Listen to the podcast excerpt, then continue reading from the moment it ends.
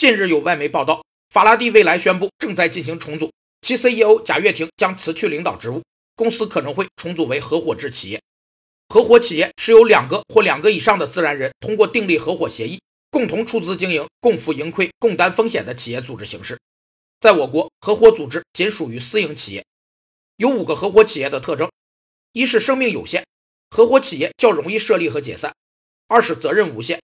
合伙组织作为一个整体，对债权人承担无限责任；三是相互代理，合伙企业的经营活动由合伙人共同决定，合伙人有执行和监督的权利。四是财产共有，合伙人投入的财产由合伙人统一管理和使用，不经其他合伙人同意，任何一位合伙人不得将合伙财产转移。五是利益共享，合伙企业经营所得财产归合伙人共有。贾跃亭表示，他会承担偿还全部债务的责任，除了设立偿债基金外，还将出售自己在法拉第未来的部分现有股份。